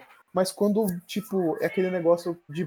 Quando os caras vão explicar buraco de minhoca em filme de ficção científica, que pega a folha de papel, dobra no meio e faz pô. um furo. É, E eu acho que, inclusive, o- é, o Interstellar acho que, acho que faz isso mesmo, né? Não, ele faz mesmo. Uhum. É, então, eu nem tava lembrando que fazia. Por isso que é foda. Mas, tipo, a explicação quando o cara é, mostra no sonho mesmo, eu acho legal. É, tipo, fica uma explicação às vezes sem graça e É, parece que você tá uhum. tratando o seu espectador como burro, pô. É, esse que é o negócio do Nolan, né? E- Ele realmente trata, né? Ele acha que ele é tão foda, que ele é tão inteligente que ninguém vai entender o filme dele, ele precisa explicar, cara. Então, É. mas é, é isso que faz Estraga Nolan o ser filme? Não acessível. estraga. Não é, estraga. mas é, é, isso é verdade também. Isso que faz o Nolan ser mais acessível. Porque muita estraga gente eu consigo entender, mas. assiste filme. Ah, Por exemplo, o lá. Interestelar, quando a gente chegar lá, a gente comenta melhor, mas a questão é que eu acho que o final do Interestelar é meio ruim porque ele é muito explicado, mas ao mesmo tempo já assisti o filme com pessoas que não entenderam o final. Então, tipo, É isso que é foda, né? ele é um velho? filme acessível pra todo mundo. Tipo, o Interstellar não é melhor do que 2001 nem fudendo, mas ele é muito mais acessível. Então, deve ter muito mais gente que prefere Interstellar em 2001. Se Com você vai mostrar pra gente comum, tá ligado? Com Meus certeza. pais devem preferir Interstellar que 2001, se um dia eles assistissem em 2001. Com certeza. E tipo, esse negócio que você falou do Inception, eu até entendo, mas eu acho que o Inception é bem menor do que esse problema. Ele é muito mais visível pra mim no Interestelar e no Tenet. Ah, com certeza. O E- Tenet eu nem assisti, mas no Interstellar é bem mais visível mesmo. É, mas no Inception, tipo, pra mim não realmente atrapalha o filme. e, tipo, ah, é isso. Não, não, atrapalha. Eu só acho que é um bagulho. Eu queria comentar agora, porque acho que vocês já tinham falado alguma coisa de explicação em um dos filmes do Batman. Eu Hum. esqueci de falar do Memento. Que, assim, no Memento eu gosto da, da forma que é explicado, né? Que é por forma do, da história daquele cara. Uhum. Hum. Mas, tipo, ele tem explicação em vários. Em algumas ele usou muito bem, em outros ele começa a usar mal. Mas é um bagulho que ele sempre usa. Uma coisa do, do Inception, né, a origem, que eu acho que é foda é que é o seguinte, na época que lançou, a galera ficou maluca, né? Ah, melhor filme, melhor filme do ano, filme, melhor filme de todos os tempos, melhor filme da puta que pariu. Isso que é um negócio que eu acho estranho, sabe? Porque, porra, apesar dele não ser um filme nada demais, ele é um filme muito legal. Esse que é o negócio dele, a ideia dele é legal, a execução é legal, a cena de ação é legal. Eu não preciso mais uma vez Não, bons atores. DiCaprio. É, puta, De novo, foda. Pica Blindada, Tom Hardy. É, sabe, só ator bom, né? E aí, beleza. É. Só que aí, quando lança o filme, a galera fica maluca, né? A galera fica louca. Mas eu acho que é exatamente por ser mais acessível, você vê mais gente falando. Porque, pô, se lança um filme foda, sei lá, um- de um diretor muito cult, um filme foda novo do Lynch, é muito menos gente que vai assistir do que um filme novo do Nolan. Com certeza. Sim. Sem Sim, falar que ele tinha acabado, assim, teve o grande truque, mas que eu acho que foi menos gente viu, mas o cara tinha feito os três Batman, pô. O cara tava É. no hype. Não, mas é isso. Eu acho que. A, a minha maior crítica pro filme é que eu acho que o filme podia viajado mais, mas isso não tira nenhum mérito do filme pelo que ele é. E eu acho que ele é um filme bem legal. Quer dizer, com isso, ele não, muito tinha te- ele não tinha feito o último Batman ainda, né? Ele tinha acabado, mas É. ele tinha acabado de fazer o melhor Batman. Dois É. anos antes. O cara tava É. literalmente no mais hype que ele podia estar, pô. É, É, isso é inclusive, muita gente considera sentido. esse o pico dele, né? Que ele lançou Batman, logo depois Inception, que, tipo, ambos os filmes são muito aclamados e eu realmente gosto muito dos dois, né? Então, tipo, ele, ele realmente estava num bom momento na carreira dele. Quer dizer, Ele não tem Ainda nenhum tá, momento. né? Ele não É. tem um momento ruim e horrível assim. O Tenet ele pode tá. ser o pior filme dele, pode ser o mais baixo, mas ainda assim, pô. eu não acho Tenet o pior filme dele. Eu vou defender um pouco o Tenet aqui quando Tá, chegar. qual- aqui. Tá, mas qual é o pior então? Interstellar? Dunkirk. Não. Dunkirk, talvez. Eu não sei, eu não sou fã nem do Dunkirk, nem do terceiro Batman. Pior que eu acho que eu reassisti Dunkirk esses tempos, e eu acho que agora eu tô preferindo Dunkirk ao último Batman. Meu Deus. Mas eu não sou muito fã do Memento também, como eu mencionei, então. E o Following Mano. também é um filme bem. fraco, então. Nossa, os dois são totalmente diferentes, porque pra mim o Memento e o Dunkirk é os melhores, cara. É, o único então, unânime é o Dark Knight. é. É- Essa é a beleza de opinião, né? É, Ou tá não, falando- né? ou não, porque eu estou. Interestelar. A gente pulou um filme. Pulou não. Pulou Pulou não, sim. cara. Não Pulou, pulou. não. o, pulou o Ilha do Medo. Ah, beleza. Ah. Cala a boca. Combinado. Não, o pior é que realmente parece, né? Isso foi estranho. Não, parece muito, cara. Parece. É porque também o Ilha do Medo, o Scorsese, é, mano, assim, investigação. O Nolan adora investigação. Aí coloca uma investigação, um filmezinho assim de thriller, mistério. Com Uhum. plot twist no final. É, com o DiCaprio. Não. E plot twist no final, pô. Não, e assim, assi- um estilo neo-noir também. Não, eu assisti esse filme é, seguido de Inception com meu pai. E tipo, quando terminou os dois filmes, eu fiquei falando, tipo, "Ô, foi mal, pai, pra gente ter assistido o mesmo filme, porque os dois é o DiCaprio com problema no casamento, tá ligado? É verdade. Essa parte familiar realmente parece muito, né? Não, é muito parecido, cara. Né, não. Mas é, fora isso, os filmes não são nada a ver, mas. Mas realmente. Anyway, Mas também, piada. Ilha do Medo é adaptação de um, de um livro, né? É. Scorsese não Vocês não ele. nunca, né? Então... Não. Vamos lá, Interestelar, esse é polêmico porque o planeta Terra inteiro considera ele o maior filme de todos os tempos. É Mas esse filme é que ele é realmente muito bom. A- a- essa parte toda aí Mano, de, De de novo, a, ficção científica dele a é técnica boa. é pica, pô. É, Aquele buraco negro. Todos os efeitos, os efeitos da origem, Os- que eu esqueci de falar, são foda também. são Sim. também. A gente não falou, mas a cena de ação lá do corredor é muito da hora no Origem. Porra, Demais. tá caralho. É- tá caralho. É foda pra caralho. Aquela cena também do, do, do furgão caindo da ponte lá é muito pica, mano. Nossa, é mesmo. Ainda tem essa, né? Da é um hora, puta filme, essa é a verdade. Então, o Interestelar, ele tem a... o drama familiar, né, do... Ele tem o Matt McConaughey, que, que realmente é alguma coisa, né? É. E tem o drama com a filha e com o filho, e... que eu acho muito legal. Eu acho que poucas vezes o, o Nolan acertou tanto, assim, teve tanta química, assim, entre uma família, assim. Ele realmente mandou bem aí.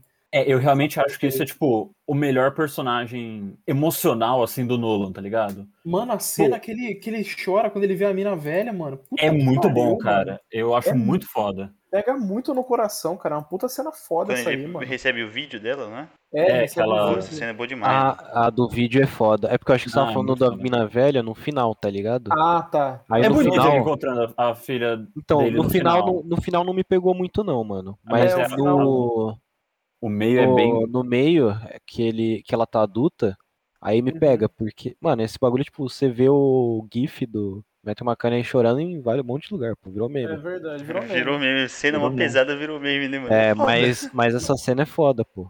É que ele manda muito bem nessa cena, né? Mano, Sim, a verdade é que o manda. Matthew McConaughey é um puta ator subestimado. Acha Ele é. subestimado? Eu acho. Eu acho, mano. Eu não vejo gente falando do Matthew Não, eu acho ele McConaughey muito foda, mesmo- mas eu nunca vi ele. no É, eu mesmo- acho ele estimado. No mesmo nível do DiCaprio, por exemplo. Eu não vejo gente falando dele no mesmo nível do DiCaprio. O Matt McConaughey, ele ficou 15 anos fazendo comédia romântica, né, mano? Isso É. é complicado. Se eu não me Ele- corrija-me Ele se eu tô errado. decidiu virar um ator bom muito depois. Foi faz uns 10 anos isso. Foi Ah, quando mas ele é um virou ator pouquinho, bom no né? Dallas Buyers Club. É, eu acho que ele não, bombou que isso, pô. aí, mas ele fez, filme, Street, né? ele fez filmes bons antes, mas ele bombou no Dallas Buyers Club. Ah, é. O In- Interestelar foi nada mais, nada menos do que, tipo, o segundo pior filme de ficção científica. Segundo pior não, tipo, o se- ele vai estar sempre atrás de Arrival. Essa é a verdade. Quesito ficção Ah, sim, científica. Arrival é foda demais, velho. Ah, Rev é muito foda. Esse pessoal que fica, Mas, esse pessoal que fica pagando de cult porque assiste Interestelar devia tudo assistir Arrival. Eu prefiro que não assista pra não estragar. Não, aí eu tô parecendo Ah, isso tá virando flat, pô. É isso daí é fala de flat. Arrival é muito bom, mano. o Plet que foi tão criticado ontem e agora chegou hoje, todo mundo concorda com ele. Não, eu já recomendei Arrival pra uma rapaziada aí. Todo É, mundo gostou. Não tem como odiar também esse filme. Sobre o Interestelar, é, a gente criticou bastante, provavelmente vai criticar mais ainda, mas eu só queria falar que uma coisa que eu acho muito legal no filme é que ele é um puta épico de ficção científica, e isso não é um bagulho que a gente vê hoje em dia tanto. Então eu acho legal que isso. Que esse filme exista no fim do dia, tá ligado? Tipo, eu acho muito da hora toda a história do começo deles, quando eles estão na Terra. Tipo, eles só saem da Terra lá nos 40 minutos de filme, tá ligado? E aí tem toda a jornada no espaço, que eu acho bem da hora também. Eu gosto que esse filme exista, porque tem coisa nele que eu gosto. Tipo, esse negócio, né? Tipo, o Murilo, por exemplo, soltou aquela hora lá do Interestelar de 2001. Pô, é tão doido que a gente vai fazer o primeiro comparativo com um épico de ficção científica com 2001 e é um filme que é tipo, eu não sei fazer as contas na cabeça, mas 50 anos atrás, tá ligado? Quase isso, 40 e poucos. Hum. Tipo, é muito velho, tá ligado? Tipo, Que isso, tem- pô, de 2001 pra 2014 estão uns 13 anos só. É aí, verdade. mano, olha a merda que você tá falando, Igor, presta atenção. É, velho, aprende a fazer conta, cara, volta pra escola. Desculpa, gente, meu argumento foi totalmente cortado por vocês, vocês bem. Mas é Uhum. porque, mano, acho que qualquer ficção científica, tipo. 2001 é a maior ficção científica que tem. Não, se é muito filme no espaço, assim, tipo, de nave e tal, é, é quase impossível não comparar. Não, Ou sim. até porque, tipo, alguma referência de- vai ter, tá ligado? Não, eu concordo. Meu ponto, é, meu ponto é que, tipo, a gente não vê muito desses filmes, tipo, tipo, tão grande assim, tá ligado? É, o nosso comparativo vai direto lá, mas não tem nenhum filme próximo. Por exemplo, o Pledge comparou com A Chegada, porque são filmes que lançaram mais ou menos na mesma época. Sim. Mas, tipo, os filmes não têm muito a ver entre si, apesar Não, de é, serem a ficção temática não. Tipo, o, A Chegada não é um épico espacial, é um filme bem mais centrado e na Terra, tal, os caralho a quatro. E realmente, A Chegada é melhor que Interestelar. Mas, tipo, é isso. Eu Mas acho tipo, é legal a ideia né? do Interestelar e por- eu gosto da ideia. Eu concordo com vocês com o filme ele é realmente muito explicado e eu acho que aqui é quando esse problema do Nolan é mais visível, porque é aquilo que eu falei, acho que quando eu tava falando do Batman, que é, ele, ele explica muito, mas ele é foda, porque ele não quer explicar para o público entender. Ele explica de jeito complicado e científico pro público continuar não entendendo e achar que ele é super foda. Você acha? E... Não, eu acho que. Ah, não sei se é porque a gente já tem uma ideia melhor do que era buraco de minhoca, mas a explicação acho que foi para um público geral, sim, pô. Não, a do buraco de minhoca, beleza. Mas, tipo, as outras explicações que eles. É muita coisa científica e tal, que só fica boiando. E, tipo, realmente não é tão complicado, mas é que eles complicam nas palavras que eles usam para explicar. E, e a única coisa que pra mim me pega muito forte nesse filme é o final do filme, que depois que o Cooper, né, que é o personagem do Matt McConaughey, ele cai no buraco negro, e ali pra mim o filme podia ter ficado foda, que ele ia ficar uma viagem do caralho. Só que aí depois de muito tempo que ele tá olhando ali aqueles bagulho lá, né, a biblioteca lá da casa dele, aparece a porra do robô chato e fica explicando tintim por tintim o que que tá acontecendo naquela merda. E eu fico tipo, mano, cala a boca, É. robô chato, não precisa disso. Dá pra entender, tá ligado? Não, ele tipo, tá e- mexendo no livro, aí a gente vê a menina criança vendo o livro mexendo. Você nem precisa falar nada, dá pra entender, sem Sim, diálogo. e aí, que- tipo, comparando com o final de 2001, pô, olha o final de 2001 e o final de Interstellar. Eu nunca assisti É. O final 2001. de 2001 não é nada explicado, porra. Não é, o final de Foda-se, é 2001 uma putaria louca, cara. É uma putaria louca. E, tipo, eu acho que o Interestelar, ele, ele quer viajar no final do filme, porque ele é um filme totalmente baseado em coisas científicas, né? O filme todo, né? Teve, rolou muita pesquisa pra fazer um bagulho científico, e no final fica visível que eles querem viajar um pouco, mas eu acho que eles não se permitem. Tipo, podia ser uma puta viajada da hora, não precisava ter diálogo nenhum, mas tem um robô ali falando chatice o tempo todo no teu ouvido, tá ligado? Eu realmente acho que perde muito o impacto que o final poderia ter tido. Podia ser um, impacto, um final muito da hora, mas pra mim, tipo, perde tudo ali o impacto, tá ligado? E. Puta, é foda. Eu fico bem decepcionado com esse final do filme. E apesar de eu achar bonitinho ele encontrando a filha dele no final, mas é o que o Murilo falou. A cena do meio lá que ele vê a filha por vídeo é muito mais emocionante. Fora isso, o planeta da Zonda eu acho muito foda. Planeta da Zonda é legal, mano. Eu acho foda o o Matt Damon cagando com- na nave do.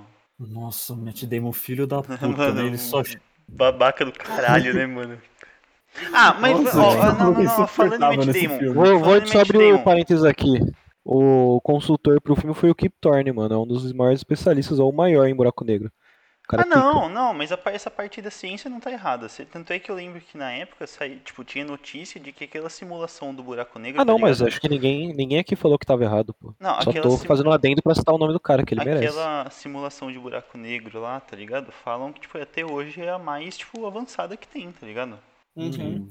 É, Mas mas. até sair a foto do buraco, do buraco negro ano passado, né? É, e a foto é bem parecida com o filme. é, Exato. mas só, só uma, uma coisa aqui, o, o Matt Damon, é, tipo, ele tá no Interestelar e ele tá num filme que, na minha opinião, é melhor que Interestelar e é de espaço também. O Perdido em Marte. Perdido em Marte. Perdido em Marte é muito legal. É, melhor que. Hum, Não sei.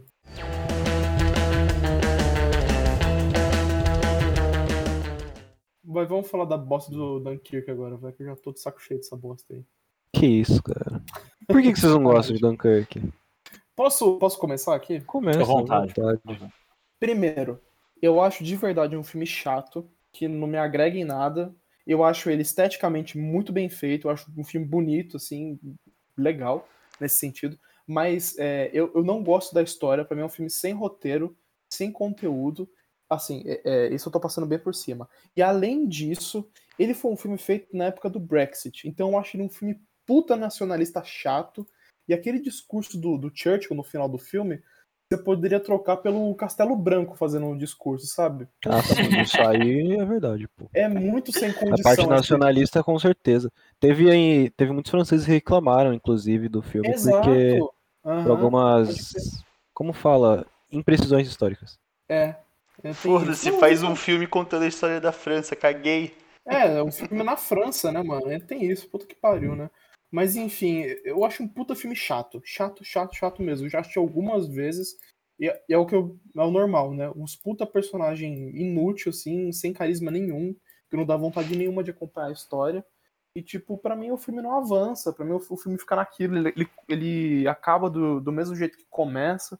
Meu, é sério, pra mim o filme não tem história, pra mim o filme não tem nada, velho. Não me agregou em nada. Inclusive, Não, eu baixar, vou baixar agora a nota do Letterboxd só porque eu, eu lembrei que eu não gosto mesmo. Eu também acho que os personagens não são lá os mais carismáticos, não, mano. São bem mais ou menos. Não sei se pelo roteiro ou atuação, mas eu- eu- a técnica do, do Nolan nesse filme pra mim tá impecável, cara. Sim, mano, que Impecável. eu acho aquela Talvez parte seja do... o ápice da, da, da que ele já conseguiu fazer Então, por isso que eu acho de, que quando ele, vai, quando ele vai muito Nolan nele mesmo, ele se perde, entendeu? Pra mim é o caso desse filme. No Batman, por exemplo, no Inception, eu acho que combina bem mais, ele, ele casa melhor. Agora no Dunkirk, pra mim, ele foi demais pro Nolan, entendeu? Ele já. Mano, e- pra mim a imersão, continua. Pra mim, continua no, no Tenet, essa, essa coisa dele. a imersão ruim. que você tem dentro desse filme na guerra é gigante, pô. Não, eu, não- eu É. tenho zero. É, Ah, é- não. É algo a ser comparado com o começo do resgate do soldado Ryan. Eu acho 1917 mais imersivo do que ele, por exemplo. É, isso é mesmo. Isso é mesmo. Não, Mas, o, por o exemplo- Resgate do Soldado Ryan, deve, o Resgate do Soldado Ryan, não, 1917 também eu acho bem melhor do que o Dunkirk.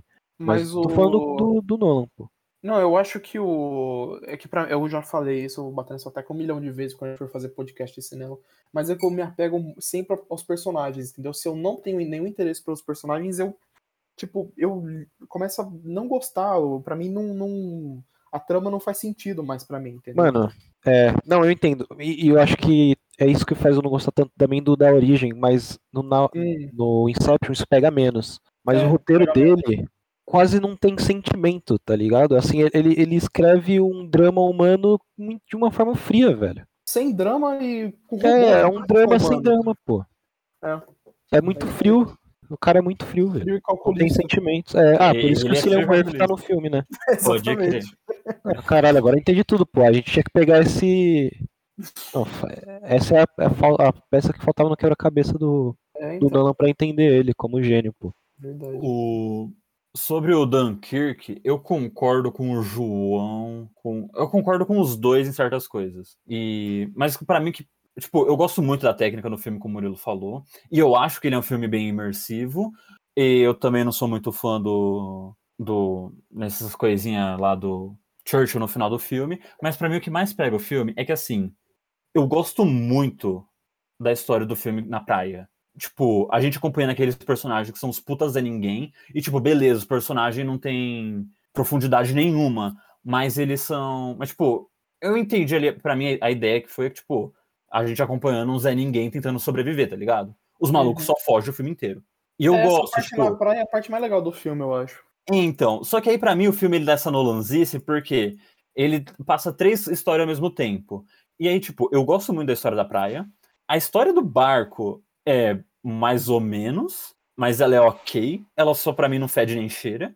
E a do Tom Hardy pra mim não tem um motivo pra estar lá, exceto porque ele queria falar que, olha, isso daqui é uma hora antes e no final vai tudo se juntar bonitinho. Mano, mas sabe qual eu acho que é o, a fita? Se tirasse qualquer uma dessas outras histórias, ia ficar pior, porque o, o roteiro, ele realmente ele é um pouco fraco com história. Mas a, a montagem, ela conseguiu fazer um bagulho ficar interessante, pô. Ah, mano, eu não A acho. edição desse filme- filme- O- a, a edição desse filme supriu a superficialidade que tem no roteiro. Então, mas o Entendo filme tá podia, sei lá, ter uma hora e meia só de praia e com um roteiro melhor. Porque eu, eu tenho certeza que se o Nolan se esforçar, ele conseguia fazer um roteiro melhor. Nossa, Ah, é verdade. Talvez. E, tipo, Mas o filme já não é longo, pô, é uma hora e quarenta. Tô ligado, mas é por isso que eu falei, não é só diminuir pra uma hora e meia, mas é fazer um roteiro melhor.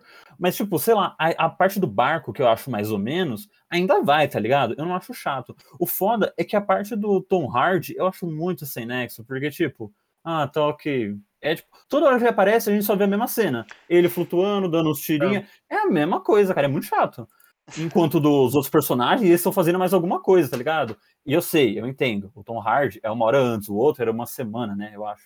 E, É assim, então, tipo, é um, um- uma hora, um dia e uma semana que se passa. É, então. Então é óbvio que o, uma, o, o dia e o da semana vai ter mais coisa pra fazer, porque a gente tá vendo um tempo maior.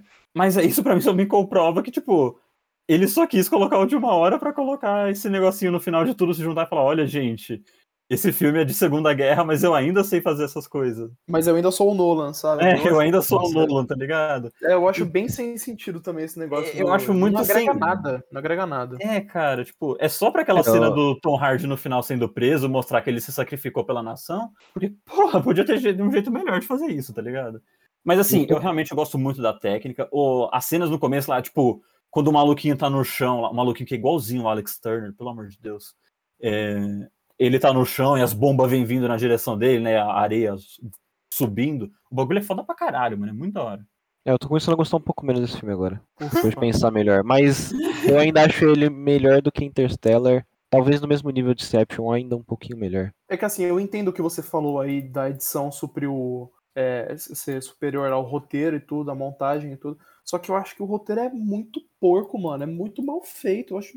Sério, pra mim não tem sentido. Faz melhor então, mentira, velho. Não, eu tô, eu tô de boa. Mas aí. é, Semana que vem o João traz um roteiro aqui, um épico do Napoleão, foda pra caralho. Não, mas eu. puta, esse filme realmente pra mim é complicado. Foi uma decepção pra mim, cara. Porque eu, eu tava com esperança. Eu falei, cara, o Nolan é um cara que ele é bom no visual, na ação e tudo. Então, porra, é um filme de guerra. Ele nunca fez filme de guerra, né? Eu acho que vai ser um filme foda, né? E aí eu falei, caraca, vamos lá, né? E aí eu fui assistir o filme e não, não curti, não. No fim das contas, assim como Interestelar, eu acho que é um filme que a ideia acaba sendo melhor que o filme em si. E na minha Não, opinião, o- assim como Memento. Eu acho que o Interestelar ainda é um, um filme bem melhor. Agora o. Ah, não, eu prefiro Interestelar do Dunkirk, com É, certeza. eu tinha entendido. o Prefiro. Dunkirk fácil. Ah, não, não.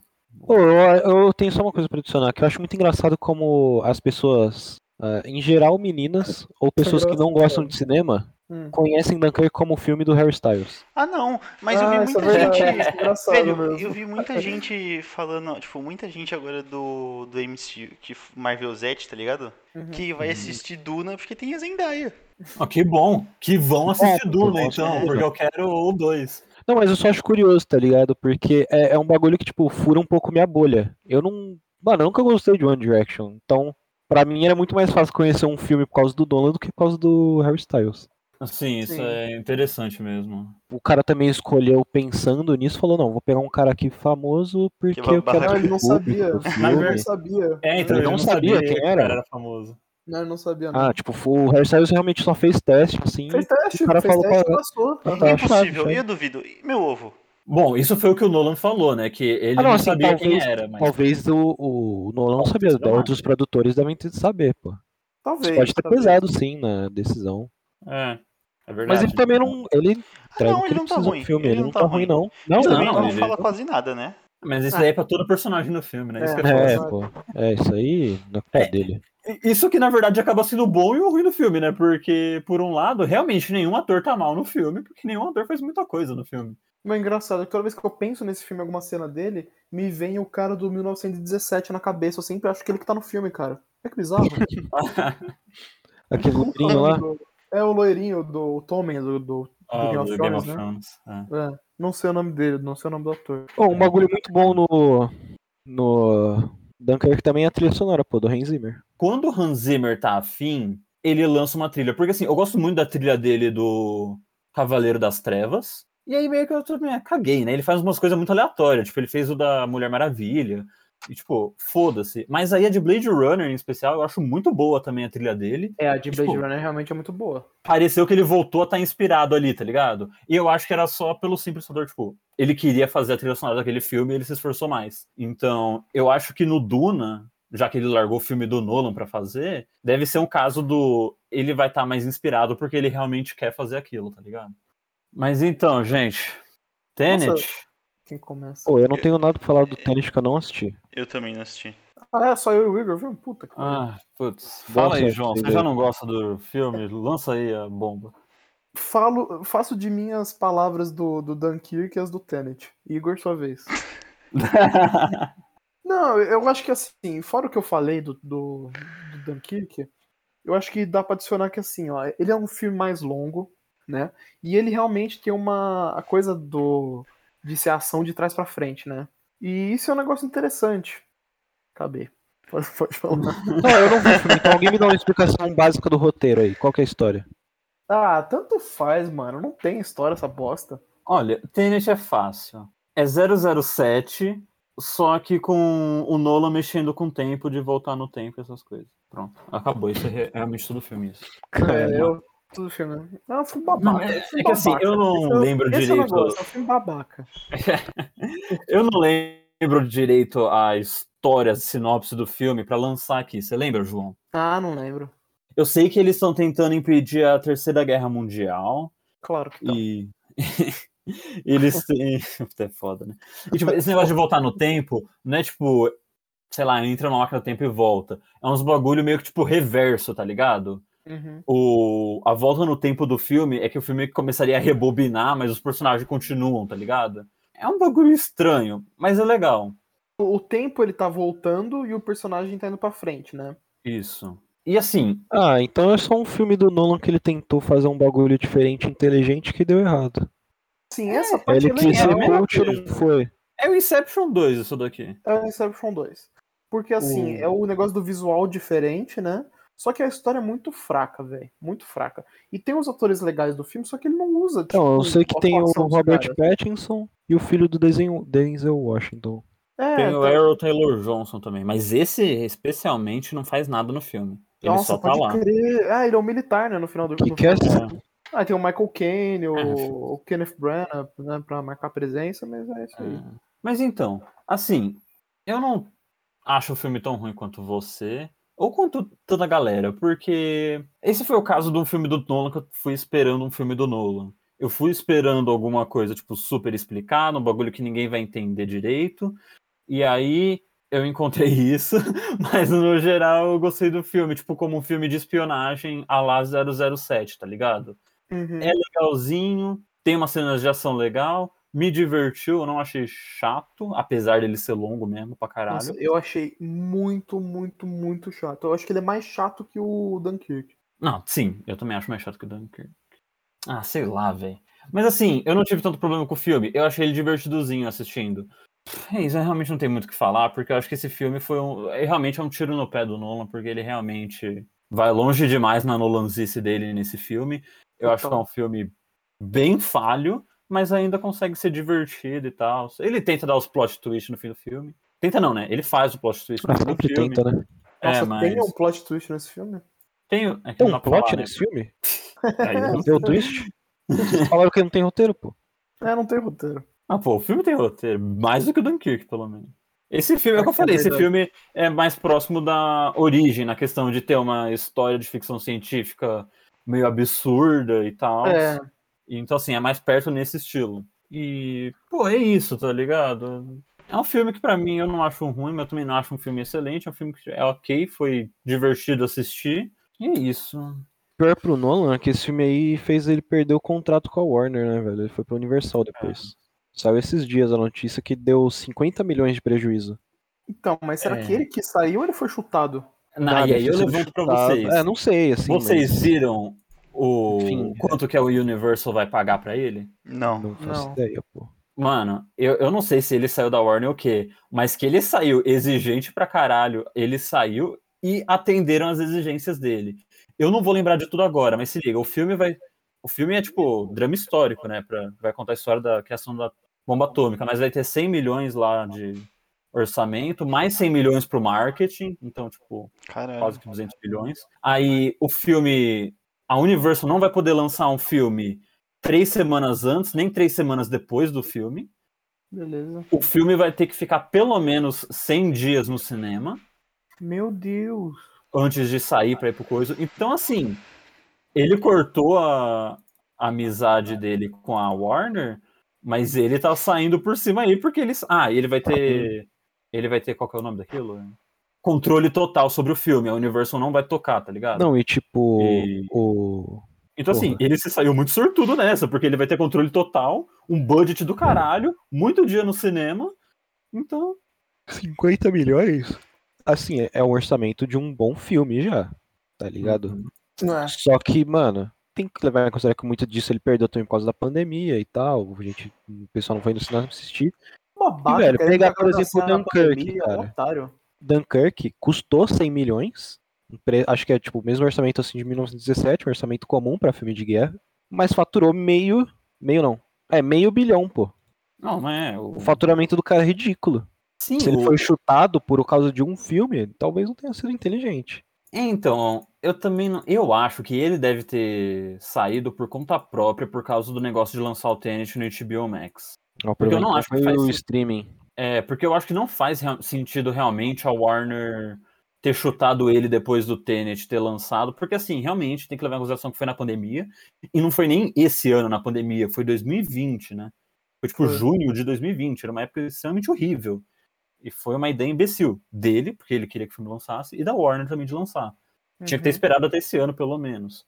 Então, eu não acho que a Warner não deve ter é, demitido ele por causa disso, tá ligado? Até porque, como você mencionou, o filme anterior dele, que é o Dunkirk, que não é um filme super coisado, tipo um Batman, um Inception, já deu dinheiro pra caralho, tá ligado? E Sim, foi pra pô, não. Oscars, caralho, que também já gera coisa pra Warner, né? Tipo, ter filme da Warner no Oscar. Então, A gente falar aqui do faturamento desses outros filmes são ridículos, pô. O Batman fez de receita 1 bilhão, com orçamento de 250 milhões. O, o último, terceiro. O segundo também, 1, 1 bilhão. Interstellar, 600 milhões e o Inception, 800 milhões. O cara é uma máquina de fazer dinheiro, pô, pra qualquer estúdio. E detalhe que o Inception é legal pensar nisso porque é um filme original, né? Não é baseado em nada, né? Tipo, não é um filme do Batman que as pessoas vão porque é o Batman, tá ligado? E fez quase um bilhão, tá ligado? Fez 800 milhões. Sim, os caras vão porque é o Michael. O, caralho, eu ia falar Michael Bay, velho. De onde eu tirei Michael Bay? É dera. o Christopher Nolan. Não, sim. É interessante, tá ligado? É que Porque o hoje em filme- dia, quando você lembra dos últimos filmes todos que fizeram um bilhão pra mais, é tudo filme de super-heróis, sequência do Velozes Furiosos. E é isso, tá ligado? São coisas que já estão estabelecidas. As pessoas vão porque elas já conhecem. Ou Michael Bay com Transformers, né? Tá aí, porque eu devia ter falado dele. O cara é Aí. outra máquina de fazer dinheiro. Outra máquina de fazer dinheiro. Mais ruim. Não, sim. É diferente do Nolan, ele é um diretor ruim. Mano, a gente já fechou então os filmes do Nolan, mas só pra falar que ele tem uma participação grande no mundo cinemático da DC, né? Ele é roteirista e produtor de vários filmes. Sério? Não acho. Ele, não- ele é roteirista? Acho que não. Ele é roteirista e produtor do Homem de Aço. E ele é Roteirista? produtor do Batman vs Superman. E produtor executivo da Liga de- da Justiça. É, eu Claro sei assim, que como ele... é produtor executivo ah, já cai bastante, né? Ali o, já tá Uhum. tudo na mão do Zack Snyder, basicamente. Mas ele Uhum. teve um papel no começo, sim. Olha, e eu preciso dizer, hein? Isso só confirma que como roteirista o Nolan não é bom, porque puta filme ruim o Man of Steel, hein? Mano, eu gosto, viu? Tipo, É. falar. Gosto também, cara. Assim, eu acho o Man of eu Steel vi- injustiçado. Pelo que eu vi aqui, só pra dar os créditos exatos, a história é dele com o David Goyer. Mas Ah, o tá. roteirista é do. É, Então, dito, ficou com o David Goyer.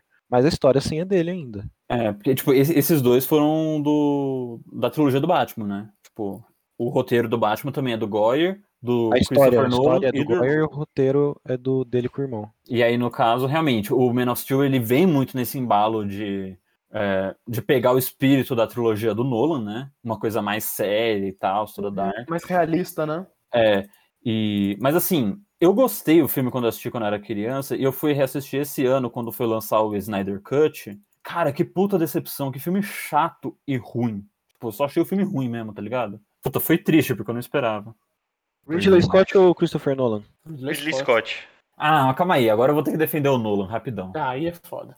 O Nolan, apesar dos pesares, a que a gente comentou aqui é que ele tem uma carreira meio que no mesmo nível. né? Mesmo Ele nível, tem uma sim. carreira muito constante. Ele nunca teve um Prometheus, pô. Mano, o Ridley Scott é incrível. Desde o começo da carreira dele, o maluco balança com filme ruim e filme bom. É tipo, Exato. o maluco é o Weezer do cinema, tá ligado? O cara manda, o cara manda o Alien e Blade Runner e depois manda um G.I. Jane, velho. É, então.